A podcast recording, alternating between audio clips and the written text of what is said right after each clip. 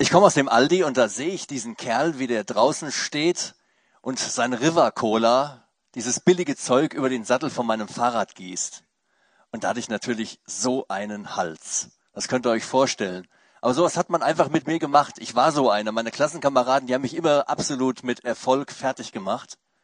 Aber da kam so irgendwie meine Stunde, meine Chance. Ich habe da so einen Joghurtbecher aufgerissen, habe ihm dieses Ding mitten auf die Nase geschlagen. Und währenddem so der Joghurt aus dem Gesicht tropfte, habe ich mich auf mein Fahrrad gesetzt, dieses klebrige Ding, und bin nach Hause gefahren. Total voller Cola, aber auch voller Genugtuung. Und ich habe mir gedacht, das geschieht dem so richtig recht. Ich war so stolz auf mich, dass ich dem heimgezahlt hatte. Das war so ein absolut glücklicher Tag schon viele Jahre zurück und ich kann mich immer noch dran erinnern. So Sachen können passieren. Da gab es eine andere Situation in dem Betrieb, in dem ich meine Ausbildung gemacht habe. Was da vorgefallen ist zwischen den beiden Kollegen, das weiß ich nicht. Keine Ahnung. Aber was hinterher passiert ist, die Racheaktion, die hat sich sofort rumgesprochen, ganz schnell. Der eine ist nämlich auf den Parkplatz zum Feierabend, hat sich in sein Auto gesetzt, angelassen und sieht genau in der Parkbucht gegenüber das Auto des anderen stehen. Und irgendwie ist da das so ein bisschen mit ihm durchgegangen, hat er Vollgas gegeben und hat den anderen etwas geschrottet. Du fühlst dich vielleicht belogen, betrogen, kaltschnäuzig ausgenutzt, offen angegriffen, ungerecht behandelt oder misshandelt, mies erniedrigt, nicht ernst genommen, seelisch verletzt oder tief gekränkt, achtlos übergangen oder in irgendeiner Art und Weise zurückgesetzt. Und dann willst du Rache üben.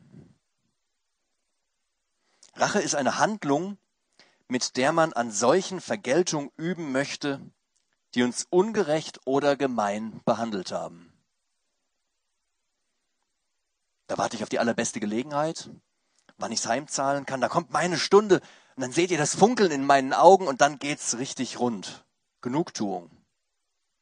Wer kennt das nicht? Rache geschieht nicht nur im Affekt, sondern die kann auch aus einem tiefen und andauernden Hass heraus entstehen. Hass auf Lehrer und Mitschüler, das kennt ihr alle, das entlädt sich sogar schon mal in einem Amoklauf. Das wäre so der extremste Fall. Rache kann aber nicht nur anderen Schaden zufügen, sondern auch einem selber. Wenn das so ganz lange in einem drin bohrt, dann kann das zu psychischen Schwierigkeiten führen, psychosomatische Schäden hervorrufen.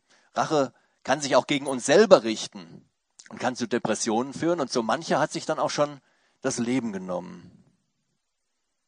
Manchmal wird Rache auch anders freigesetzt. Da hat man dann hier Bilder von irgendwem, die hängt man auf, schmeißt Dartpfeile drauf und freut sich so richtig, wenn man getroffen hat. Oder man zerreißt ein Bild, die Ex-Freundin, in tausend kleine Stücke und schmeißt zum Fenster raus. Oder den Brief, den man bekommen hat. Das ist bei E-Mails immer ein bisschen schwierig. Also da hat man manchmal das Bedürfnis, man möchte sie am liebsten ausdrucken, um sie anschließend zerreißen zu können.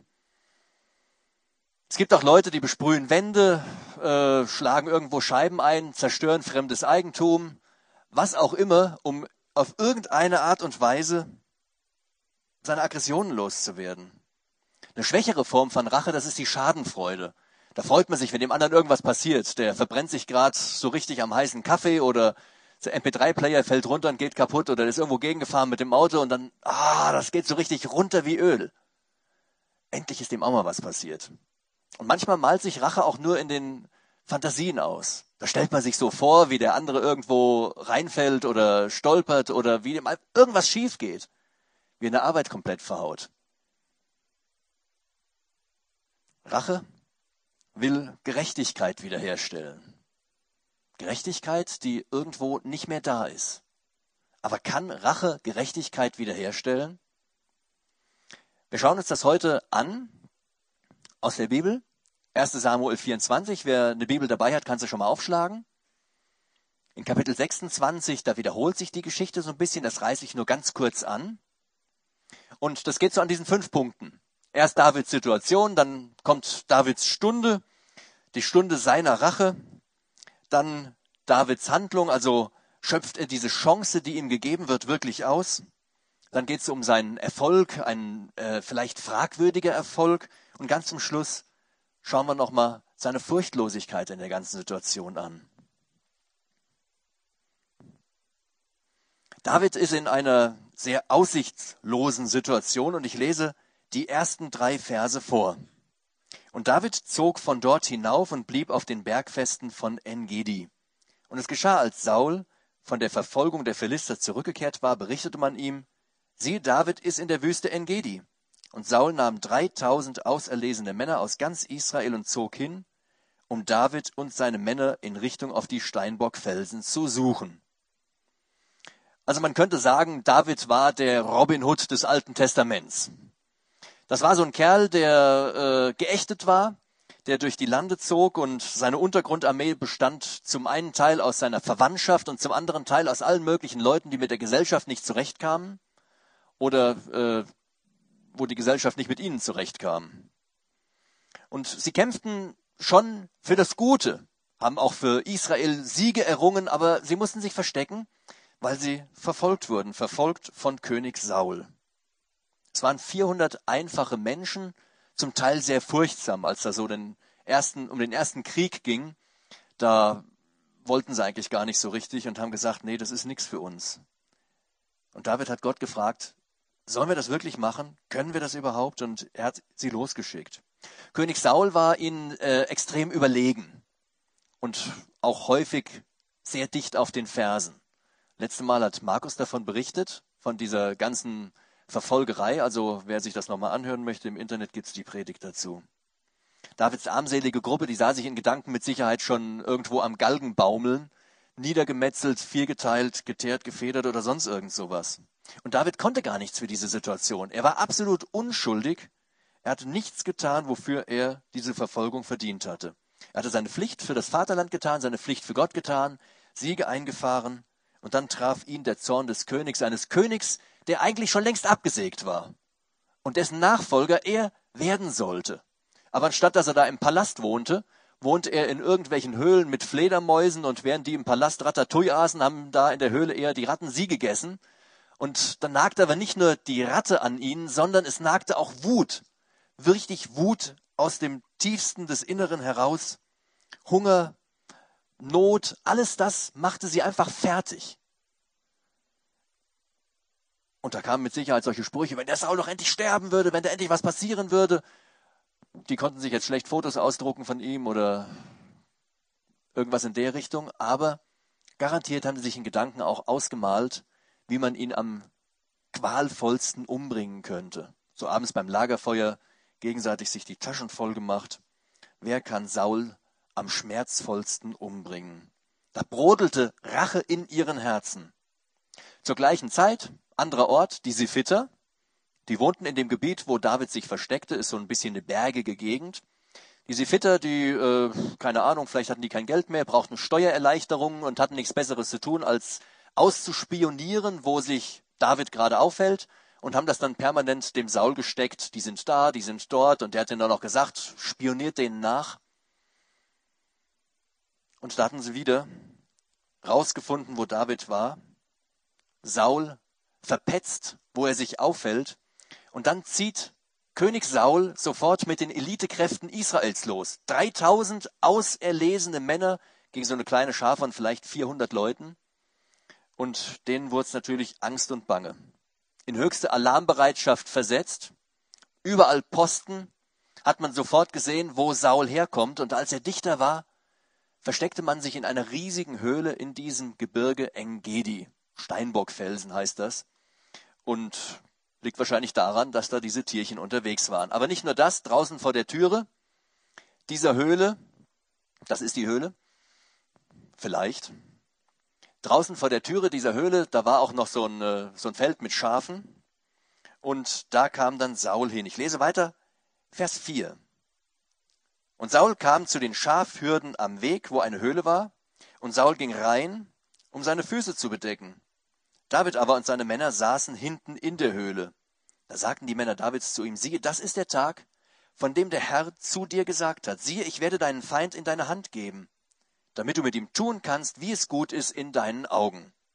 Also wenn man sich mit so einem langen Gewand hinhockt, dann hängt das über die Füße. Und äh, hinhocken halt deshalb, weil die Kloschüssel noch nicht erfunden war. Äußerst unpraktisch. Also Saul hat sich da so auf ein stilles Örtchen zurückgezogen. Die hatten halt im Reisegepäck kein Toi-Toi oder äh, Dixie-Häuschen. Und deswegen ist er halt in die Höhle gegangen. Aber so richtig still war das Örtchen gewiss nicht. Das ist, fragt man sich vielleicht, wenn es dann weitergeht, was da so passiert. Hat er das nicht gehört? Also vor der Türe parkten jede Menge Schafe und drumherum 3000 lärmende Krieger, die nichts Besseres zu tun hatten, als ihre Messer zu wetzen und äh, mit ihren Schilden zu klappern. Saul also innen drin. Unter diesem ganzen Getümmel hat vorher keiner geguckt. Ist in der Höhle alles in Ordnung? Die Höhle war bewohnt und man könnte sagen, Saul hat sein Geschäft sozusagen direkt vor Davids Haustüre verrichtet. Aber von dem Gestank da war mit Sicherheit äh, keiner empört. Vielmehr witterte man eine richtig große Chance. David, jetzt ist deine Stunde gekommen. Jetzt schlägt die Stunde der Rache, die Stunde der Wahrheit. Jetzt geht's rund. Wie hättest du gehandelt? Was hättest du gemacht in einer solchen Situation? Saul war das Gesetz. Also man konnte ihn jetzt schlecht irgendwo vor Gericht schleppen und äh, ihn verklagen.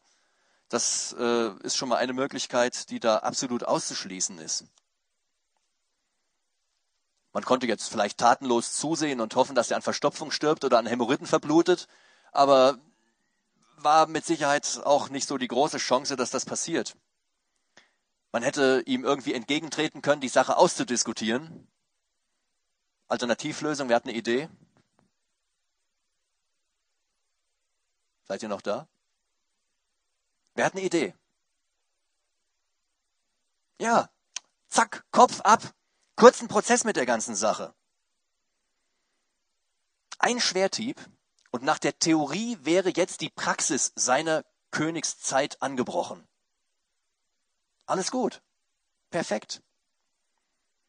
Du musst dich entscheiden in einer solchen Situation. David hatte nicht so wahnsinnig viel Zeit. Selbst wenn Saul jetzt Verstopfungen hatte, dauert das ja nicht ewig. Also eine schnelle Entscheidung ist nötig und die musste David da fällen. Wenn du dich hättest entscheiden müssen, wie hättest du dich entschieden? Merk dir einfach mal das Ergebnis, weil es lässt sich hinterher auch gar nicht mehr rückgängig machen. Hätte er ihn laufen lassen, es hat so vielleicht zehn Jahre gedauert, bis sich diese Situation ergeben hat, Vielleicht wären es wieder zehn Jahre gewesen, weitere zehn Jahre auf der Flucht, hätte er ihn umgebracht und äh, denkt sich dann hinterher, oh, ah, dumme Idee. Da konnte er schlecht die 112 wählen und sagen, schickt mal einen vorbei, vielleicht kriegt er das nochmal hin. Endgültig wäre die Sache gewesen. Absolut endgültig. Wir hätten Davids Männer gehandelt. Davids Männer, ich wiederhole das nochmal, was in Vers 5 am Anfang steht, das ist der Tag, von dem der Herr zu dir gesagt hat, siehe, ich werde deinen Feind in deine Hand geben, damit du mit ihm tun kannst, wie es gut in deinen Augen ist. Also sie hätten kurzen Prozess gemacht. Sofort. Kopf ab, Ruhe. Gott hatte Saul schließlich auf einem Silbertablett David serviert. Davids Todfeind vor ihm auf einem Silbertablett. Und David sollte jetzt das Werkzeug Gottes sein, das ihn beseitigt. Gott hatte das ja schon ausgesprochen, dass Saul nicht mehr weiter König sein sollte. Aber man muss unwahrscheinlich gut aufpassen, dass man Gott keine Worte in den Mund legt. Nicht die Situation ist ausschlaggebend, sondern das, was Gott in seinem Wort sagt. Und das, was diese Männer dort gesagt haben, hat Gott nicht gesagt. Definitiv nicht. Denn es widerspricht Gottes Willen, wie er in der Bibel steht. David handelt auch anders, um im, Gott, im Willen Gottes zu handeln. Also Gott hat es so nicht gesagt. Diese Reden, die klangen zwar vielleicht fromm, aber sie waren es auf gar keinen Fall, sondern sie waren absolut falsch. Was hat Gott denn erwartet? Was erwartet Gott heute noch? Was ist der Wille Gottes für eine solche Situation? Da gibt es so verschiedenste Stellen in der Bibel, ich habe mal ein paar rausgegriffen. Eine kennt ihr mit Sicherheit alle aus den zehn Geboten, du sollst nicht töten. Und Gott unterscheidet da sehr wohl. So Kriegszustände, Verteidigung oder wenn du selber auf die Idee kommst, irgendeinen umzubringen. Gott hat menschliche Rache verboten. Und er sagt an einer anderen Stelle, mein ist die Rache. Mein ist die Rache, spricht der Herr. Es heißt, einem Fürsten in deinem Volk sollst du nicht einmal fluchen.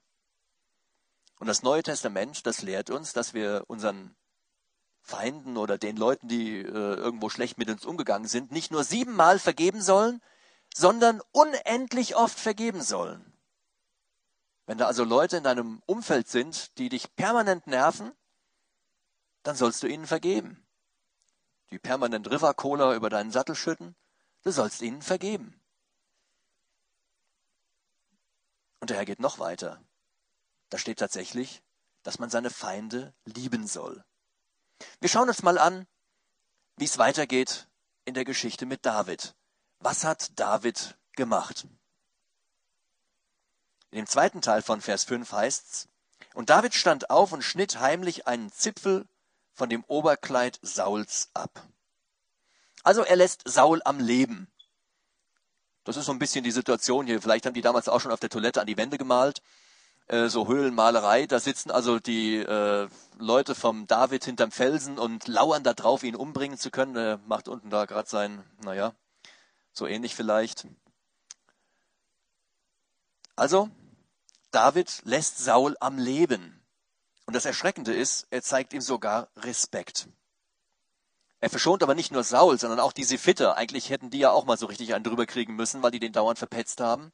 Und seine Leute, die ihn so schlecht beraten hatten, hätte er nach Hause schicken können. Also mit so Leuten wie euch kann ich nichts anfangen, wenn ihr mir hier so schlechte Ratschläge gebt. Nein, die auch nicht. Saul hatte mit Sicherheit seinen Mantel weggelegt. Also ich war noch nie mit dem Mantel auf dem Klo. Ich stelle mir das irgendwie ein bisschen umständlich vor. Hat den Mantel wahrscheinlich zur Seite gelegt. David schleicht sich von hinten an, schneidet sich da so ein Stückchen davon ab. Und dann schlägt ihm der Puls, Vers 6, als er zu seinen Männern zurückschleicht. Und die natürlich dann sofort, was, aber bist du bescheuert? Was machst du denn da? Sollen wir den für dich umbringen? Wieso machst du nicht kurz einen Prozess? Zehn Jahre laufen wir vor dem davon. Die machen dem die Hölle heiß. Der eine zeigt so, der andere zeigt so. Und David sagt, nee, geht nicht. Überhaupt nicht. Auf gar keinen Fall. Gott hat ihn als König eingesetzt. Und noch ist er eben der König auch wenn er es in Zukunft nicht mehr sein wird. Noch war Saul in seinem Amt. Er war der König, den das Volk haben wollte, David war der König, den Gott haben wollte, aber Davids Zeit war noch nicht gekommen. Saul war noch im Amt. Kommt dir das irgendwie bekannt vor? Also wenn du die Bibel kennst, dann weißt du ja mit Sicherheit, wie man mit so Obrigkeit, mit den Gesetzgebern, mit der Regierung und allem umgehen soll fängt schon in der Gemeinde an. Also die Bibel lehrt uns, dass wir Achtung haben sollen vor den Ältesten in der Gemeinde. Sie lehrt uns, dass wir vor den staatlichen Mächten Achtung haben sollen und sollen ihnen Gehorsam leisten. Er hat also auch diese irdischen Hierarchien irgendwo gegeben. Gott hat sie gegeben. Natürlich heißt es auch in der Bibel, dass man Gott mehr gehorchen muss als den Menschen. Das ist absolut richtig.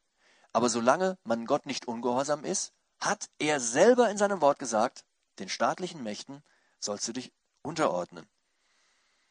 David tat also nichts, überhaupt nichts, was Gottes Erwartungen widersprach. Und das war auch das Allerbeste, was er tun konnte. Denn was wäre passiert, wenn Saul dort in der Höhle nicht nur sein letztes Mittagessen, sondern auch sein Leben gelassen hätte? 3000 Leute vor der Tür hatten ja nichts anderes zu tun, als ihm nach dem Leben zu trachten. Und die wären mit Sicherheit überhaupt nicht begeistert gewesen. Also wenn du sicher sein willst, dass der Löwe dich umbringt, musst du ihn nur verletzen. Das wäre das Ende von David und seinen Leuten gewesen. Also David hat sich dieses Beweismittel abgeschnitten, damit er Saul zur Rede stellen kann. Denn nur wenn er Saul umstimmen kann, nur dann ist er ja diese 3000 anderen Leute los. In wenigen Augenblicken, in absolut wenigen Augenblicken fällt David eine sehr weise Entscheidung. Eine Entscheidung, die seine Männer anders gefällt hätten, aber mit Sicherheit mit bösen Folgen. Weitsichtige und weise Entscheidungen kannst du alleine, ohne Gott, nur ganz selten treffen. Du kannst zum Beispiel, passt ja ganz gut in das Alter von einigen von euch, kannst so lange wie du willst überlegen, welche Frau für dich die richtige ist. Und das ist mit Sicherheit gut, dass du da lange überlegst. Klar, das ist nicht verkehrt. Du kannst auch mit deiner Freundin zusammenziehen und das mal ein bisschen testen. Du kannst Sex mit ihr haben und kannst ausprobieren, ob ihr irgendwo zusammenpasst. Aber bekommst du dadurch Sicherheit in deiner Entscheidung? Wirklich Sicherheit? Euer Leben verändert sich, ihr verändert euch, alles verändert sich um euch herum. Wie willst du eine weise Entscheidung fällen ohne Gott? Das kann gut gehen, wenn du da so richtig gut alles probierst und ja, vielleicht. Aber vielleicht auch nicht. Sicherheit hast du keine. Und wenn das nicht nach Gottes Willen ist, was du da tust, willst du dann vielleicht erwarten, dass Gott seinen Segen dazu gibt? Mit Sicherheit nicht. Also um Entscheidungen nach Gottes Willen fällen zu können, musst du wissen, was sein Wille ist. Viel davon steht wirklich in der Bibel. Ich lese meine Bibel sehr gerne. Und ich gehe davon aus, auch wenn hier viele keine mitgebracht haben, jeder von euch hat so ein Ding. Und es ist egal, ob die so groß ist. Das letzte Mal hatte ich so eine dabei, die war so klein. Es ist egal. Aber es ist nicht egal, wenn das Ding einstaubt. Dann musst du deine Entscheidung selber fällen. Dann kann dir Gott eben nicht dabei helfen. Wenn du Gottes Wort kennst und wenn du ihn Herr nennst, also wenn du ihn in deinem Leben herrschen lässt, dann kannst du dir sicher sein, dass er dir auch zu weisen Entscheidungen hilft. Auch wenn es mal so richtig schnell gehen muss. So wie da in der Höhle. Da war nicht Zeit, sich mit anderen nochmal zu beratschlagen. Das musste schnell gehen. Gottes Wille ist immer das Beste für dich. Da kannst du dir absolut sicher sein. Auch wenn es im Moment vielleicht mal irgendwie so ausschaut, als wenn es nicht die beste Lösung wäre. Er ist das Beste, weil Gott seinen Segen dazu gibt. Es kommt hinten immer das Richtige raus, wenn du Gottes Willen tust. David tat Gottes Willen und das Ende war richtig gut. Also, jetzt geht's weiter im Text. Er stellt Saul zur Rede. Saul ist also fertig, Hintern abgewischt, Hose hoch und raus aus der Höhle, David hinterher und ruft dann, hey Saul! Der dreht sich um und denkt, das kann ja nicht wahr sein. Ich suche den überall und der sitzt bei mir am Klo in der Nebenkabine und ich krieg nichts mit davon. Die Verse 9 bis 16 erklären uns, wie das abgelaufen ist. David bleibt unterwürfig. Aber er weist deutlich darauf hin, dass Saul auf die falschen Berater gehört hat. David hatte das nicht getan. Er hat nicht auf falsche Berater gehört. Aber Saul, der hat sich einreden lassen, David ist böse und der will dir ans Leder. Saul, naja gut, war ja selber so ein bisschen aufbrausender Mensch, der Gefühlsschwankungen hatte, mal so und mal so und David schon mehrfach ans Leder wollte. Und hat er darauf gehört. David hatte zwar Sauls Designermantel ruiniert, aber jetzt hat er einen Beweis gehabt. Einen Beweis dafür, dass er Saul nichts Böses wollte. Und mit einem alten Sprichwort, steht in Vers 14, da hält er Saul dann einen Spiegel vor. Von den Gottlosen kommt Gottlosigkeit, aber meine Hand soll nicht gegen dich sein. Saul hatte gottlos gehandelt, David hatte nicht gottlos gehandelt. Weder in der Vergangenheit wollte er Saul irgendwo ans Leder, noch hat er ihm in der Gegenwart was angetan, und es war auch nicht seine Absicht, das sagte eindeutig, es in der Zukunft zu tun. Warum sollte er Saul irgendetwas antun? Er zahlte nicht mit gleicher Münze heim. Jetzt stellt euch diese Situation vor, ist irgendwie immer noch ziemlich gefährlich. Klar hat er diesen Beweis hier gehabt. Akzeptiert Saul das? Wird Gott Davids Gehorsam segnen? Saul die Argumente, die er vorbringt, anerkennen? Kann sich David da wirklich sicher sein? Was hindert diesen gottlosen Saul und auch vor allem die Leute, die bei ihm waren, David dem Erdboden gleichzumachen. Die ganze Mannschaft von David saß auf dem Klo, eingesperrt in dieser Höhle und konnte nicht fliehen. Die Gelegenheit für Saul und seine Leute. Vielleicht hätten sie da alle mal reingehen können, da irgendwas machen und dann einfach die Tür zusperren und die erstinken innen drin. David legt die ganze Sache Gott in die Hände.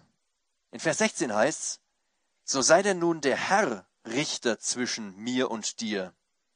Er sehe da rein und führe meine Rechtssache und verschaffe mir Recht gegen dich. Auf Saul, da konnte er sich nicht verlassen. David hatte da schon so seine Erfahrung gemacht. So abends, schöne Atmosphäre, bisschen Musik angemacht. Also David hat da auf der Harfe gespielt. Äh, Saul war ganz gelassen und plötzlich überkommt's den und der greift nach seinem Speer und schmeißt das mal so quer durch den Raum in der Hoffnung, dass er David erwischen kann. Auf so einen Menschen kann man sich nicht verlassen. Aber auf Gottes Verlass. Absolut Verlass. Es gehört zwar immer wieder sehr viel Mut dazu, Gott blind zu vertrauen. Aber es geht nie schief. Glauben heißt Gott vertrauen. Und Gott vertrauen bedeutet für dich immer Gewinn. Blind vertrauen. Wir hatten auch so eine andere Sache überlegt für den Anfang. Man hätte das auch machen können. Da stellt sich einer hin und lässt sich rückwärts fallen und er wird da aufgefangen. Und der muss blind vertrauen, weil der nicht so richtig sehen kann, was hinter ihm ist. Blind vertrauen. Kannst du so blind Gott vertrauen? David vertraut Gott so blind. Absolut blind. Und dann schauen wir uns mal an, was für ein fragwürdiger Erfolg da nun war. Vers 17 bis Vers 23. Ich lese die nicht alle vor, ihr könnt das gerne zu Hause nochmal nachlesen, sondern gehe einfach mal so ein bisschen schneller darüber. Also, David gewinnt. Vielleicht auch nicht. Als erstmal Sauls Vertrauen gewonnen. Saul weinte sogar, er hat seine Schuld bereut, hat sich letztendlich David sogar unterworfen, hat anerkannt, ja, du bist der zukünftige König. Und dann gibt es da so eine Sache, das äh, findet man auch mehrfach in der Bibel, aber auch einfach nur, wenn man in die Geschichte zurückschaut, falls ihr mal im Geschichtsunterricht aufgepasst habt, wenn eine neue Königsdynastie aufstand, dann hat man oft die alte komplett ausgerottet, mit der ganzen Verwandtschaft, mit allen Nachkommen ausgelöscht. Saul äh, hat das wahrscheinlich auch in der Schule gehört und äh, denkt sich, das ist hm, keine schöne Sache, wenn David König wird und wir sind dann alle weg. Und dann lässt er David schwören, wenn es soweit ist, dass du König wirst, dann verschone bitte meine Nachkommen, dass denen nichts passiert. David sagt, ja, ist okay, machen wir so, er schwört. Dann hat er seine Freiheit wieder gewonnen. Saul zieht mit den Elitetruppen ab und David und seine Leute haben Ruhe, Freiheit, Frieden, können gehen, wohin sie wollen, müssen nicht im Wohnklo bleiben, sondern haben wirklich alles offen stehen. Aber das Ganze hält nicht lange an. Wenn ihr zu Hause Lust habt, lest ihr Kapitel 26, passiert genau das gleiche wieder. Saul zieht wieder los, wieder 3000 Leute dabei, wieder die Besten, die er kriegen konnte, Söldner aus dem ganzen Land, und er will David erneut ans Leder. Misserfolg? Kann man sich auf Gott doch nicht verlassen? Hast du auch schon so Erfahrungen in deinem Leben gemacht, wo du auf Gott vertraust und dann irgendwie geht die Sache doch wieder schief? Kann man sich auf Gott doch nicht verlassen? Funktioniert das nur manchmal? Wie kann Gott und Vertrauen wert, wenn doch alles schief geht? Ich kenne das auch aus meinem Leben. Da gibt es so Situationen, da denkst du, jetzt bist du über den Berg und dann irgendwie fängt der ganze Kram wieder von vorne an. Wo bleibt denn Gottes Gerechtigkeit? Auf sein Wort zu hören, bringt das vielleicht doch nichts? Wo war David mit seinem Erfolg? Es war ja wohl doch ein Misserfolg. Aber Misserfolg, woran misst denn du Erfolg? Oder wie misst du Erfolg? An der aktuellen Situation am Moment? Also wenn du mal ganz ehrlich bist, fällt dir das nicht genauso schwer, wie mir das oft schwer fällt, die Situation, in der du gerade steckst, objektiv zu beurteilen? Also da gibt es so viele Situationen, da fehlt mir einfach ein bisschen was, dass ich richtig verstehen kann. Irgendwelche Fakten, kenne ja nur meine eigene Sicht, nicht so das Ganze oben drüber. Dann wissen wir auch nicht, wie es weitergehen wird und erst recht nicht, wie das Ganze enden wird. Und zum anderen wissen wir bei manchen Dingen auch nicht so richtig, was gut für uns ist. Also am Anfang weiß ich das immer. Dann irgendwann so mittendrin bin ich mir manchmal dann doch am Zweifeln, war das jetzt richtig, war das gut?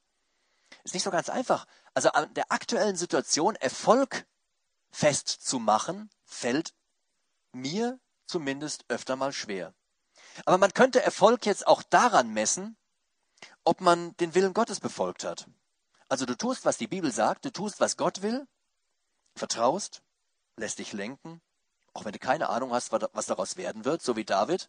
Er hat nach Gottes Willen gehandelt, geht vor die Tür von der Höhle und er hat keine Ahnung, was daraus werden wird. War einfach gehorsam.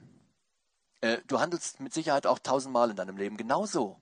Das denkst du dir vielleicht irgendwie ein bisschen komisch, aber ist das nicht genauso? Du tust viele Dinge, ohne dass du direkt den Erfolg sehen kannst. Also ich arbeite in einer Firma, habe ich jetzt die äh, letzte Woche gelernt. Wir sind schon fast 800 Leute geworden in einer größeren Firma und da tut man den ganzen Tag ja irgendeinen Kram und da gibt's Sachen, da sieht man hinten einen Erfolg. Aber wir kriegen auch jeden Tag irgendwas gesagt, was wir machen sollen, wo wir keinen Erfolg sehen. Zumindest mal nicht direkt. Wir verstehen vielleicht manche Zusammenhänge nicht. müssen das trotzdem machen, vertrauen blind darauf, dass das, was man uns sagt, das Beste für uns ist. Und irgendwann zahlt der Kunde vielleicht dann irgendwelche Rechnungen oder was weiß ich nicht. Und dann hat man Erfolg. Vielleicht zu kompliziert, was einfacheres. Also du klebst irgendwas an. Kennt ihr bestimmt so eine Situation, gell? Ist irgendwas abgerissen und dann denkst du, hm, was für ein Klebstoff ist denn da das Richtige?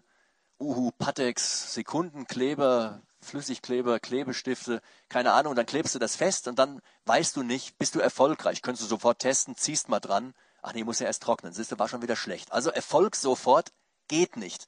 Du klebst an, du wartest deine halbe Stunde, auf der Packung stand drauf 20 Minuten, du bist, gehst auf Nummer sicher, wartest eine halbe Stunde, dann ziehst du fest. Erfolg ist da. Ja, ziemlich kurz. Also, du lernst in der Schule. Du lernst und lernst und lernst und ob das erfolgreich war, was du da gelernt hast, das weißt du erst, wenn du später mal arbeiten gehst und das irgendwie anwenden kannst. Dann lernst du dann, dass vieles, was du gelernt hast, äh, vielleicht gar nicht hätte gelernt werden müssen. Okay. Äh, ein anderes Beispiel. Erfolg. Erfolg in der Situation, in der man gerade steht, Rente. Wir nehmen die Rente ganz einfach. Du zahlst in die Rentenkasse ein. Du zahlst und zahlst und zahlst und zahlst und Bringt das Erfolg? Kriegst du später wieder was zurück? Könnt ihr euch selber beantworten. Also, wissen wir alle nicht. Ob da noch mal was rauskommt? Keine Ahnung. Du handelst in deinem ganzen Leben so, dass du vielen Sachen blind vertraust, manchen auch gar nicht entweichen kannst. Du musst, du wirst dazu gezwungen. Warum machst du das nicht so mit Gott? Warum vertraust du nicht einfach auf sein Wort, auf das, was er sagt? Er kennt Anfang, Gegenwart, Ende, alles. Und wenn du in deiner aktuellen Situation irgendeine Entscheidung fällen willst, kannst du nicht wissen, ob sie zum Erfolg führt. Du kannst nur darauf vertrauen, wenn du sie nach Gottes Willen fällst, dass er seinen Segen dazu gibt und das Ganze erfolgreich wird. Glauben bedeutet, einfach Gott zu vertrauen, dass sein Wort zuverlässig ist, dass es stimmt. Und ich muss das aus meinem Leben sagen, ich habe es an so vielen Stellen erfahren, Gottes Wort stimmt. Wir gucken uns mal weiter an, was mit David passiert. Davids Rettung. Also trotz des Rückschlags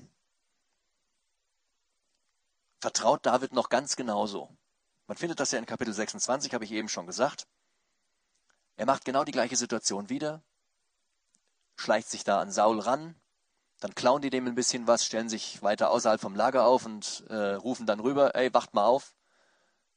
Und dann guck mal, wo dein Zeug ist. Edge habe ich hier. Er hätte ihn auch umbringen können. Der Kerl, den er dabei hatte, der sagt hier, ich nagel den mit meinem Speer einfach am Boden fest. Mit einem Schlag durch, fest, Ende.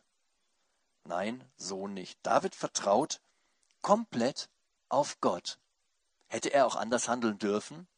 Vielleicht wäre das auch für Gott okay gewesen. Aber warum sollte David diese Sache selber in die Hand nehmen? Warum sollte er die Rache selber in die Hand nehmen? Warum solltest du für irgendetwas Rache üben? Wer kann denn gerechter sein als Gott? Du? Ich? Wir zusammen? Garantiert nicht. Oder hast du vielleicht Angst, dass der andere keine Strafe bekommen würde, der irgendwas getan hat? Hört man ja schon manchmal, da sagt einer, wie kann denn Gott das zulassen, dass so Leute ungestraft davonkommen? Oh. Also, es wird kein einziger Mensch ungestraft davonkommen, es sei denn, dass Jesus Christus für seine Strafe stellvertretend gestorben ist. Aber ansonsten glaubt ihr, irgendeiner kommt ungestraft davon und ich will nicht derjenige sein, der dann da im Gericht steht, der einem Kind Gottes etwas angetan hat der wäre froh, er hätte nie in seinem Leben existiert. Gott ist gerecht. Er sorgt für Gerechtigkeit. David hat darauf vertraut. Also Gerechtigkeit muss nicht zwingend hier auf dieser Erde sein, sondern in der Ewigkeit. Spätestens da wird Gott Gerechtigkeit walten lassen. Ihr wisst das alle. Der Mensch stirbt irgendwann Saul zum Beispiel, der musste dann auch sterben. Gott hat ihn in den Selbstmord getrieben. Also da kamen dann die Feinde und er hat keinen Ausweg mehr gesehen. Das haben wir beim übernächsten Mal, glaube ich, oder? Da werdet ihr noch sehen. Also Saul muss sterben, aber das ist nicht das eigentlich, was an Gericht kommt. Da heißt es im Hebräerbrief, dass jeder irgendwann stirbt und danach das Gericht Gottes kommt. Hebräer 9, Vers 27. Also Gott kann das irgendwie viel gerechter. In Kapitel 1 Samuel 24, Vers 13, da sagt David, der Herr richte zwischen mir und dir, und möge der Herr mich an dir rächen, aber meine Hand soll nicht gegen dich sein. Er hat es Gott in die Hand gelegt. Soll der sich doch rächen? Was hätte David dem Saul schon Großartiges tun können? Wenn Gott ihn in die Mangel nimmt, wird mit Sicherheit viel schlimmer. Also anstatt, dass man selber Rache übt, kann man das Ganze auch Gott überlassen. Und da gibt es eine geniale Methode dafür. Wir haben da mal gerade was vorbereitet. So, bitteschön. Man kann, anstatt irgendwo die Leute anzuhängen, um sie abzuschmeißen, auch einfach diese Leute auf seine Gebetsliste schreiben. Man betet dafür. Man kann dafür beten, Herr, der hat mir was angetan, kümmere dich darum. Man kann dafür beten, hilf dem, dass er sich ändert in seinem Leben.